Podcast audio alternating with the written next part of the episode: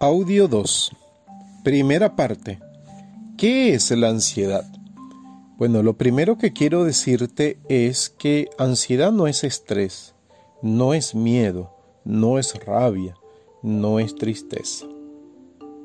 Aunque la ansiedad pueda incluir algo de esos elementos.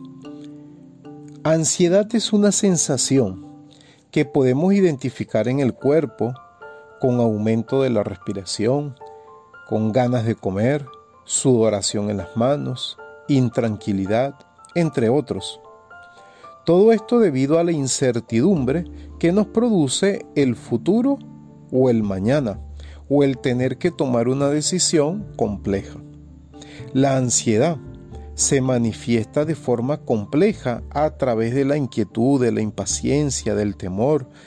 Se dispara una alarma de la incertidumbre, de cambios, de compulsiones por comer o de hacer algo.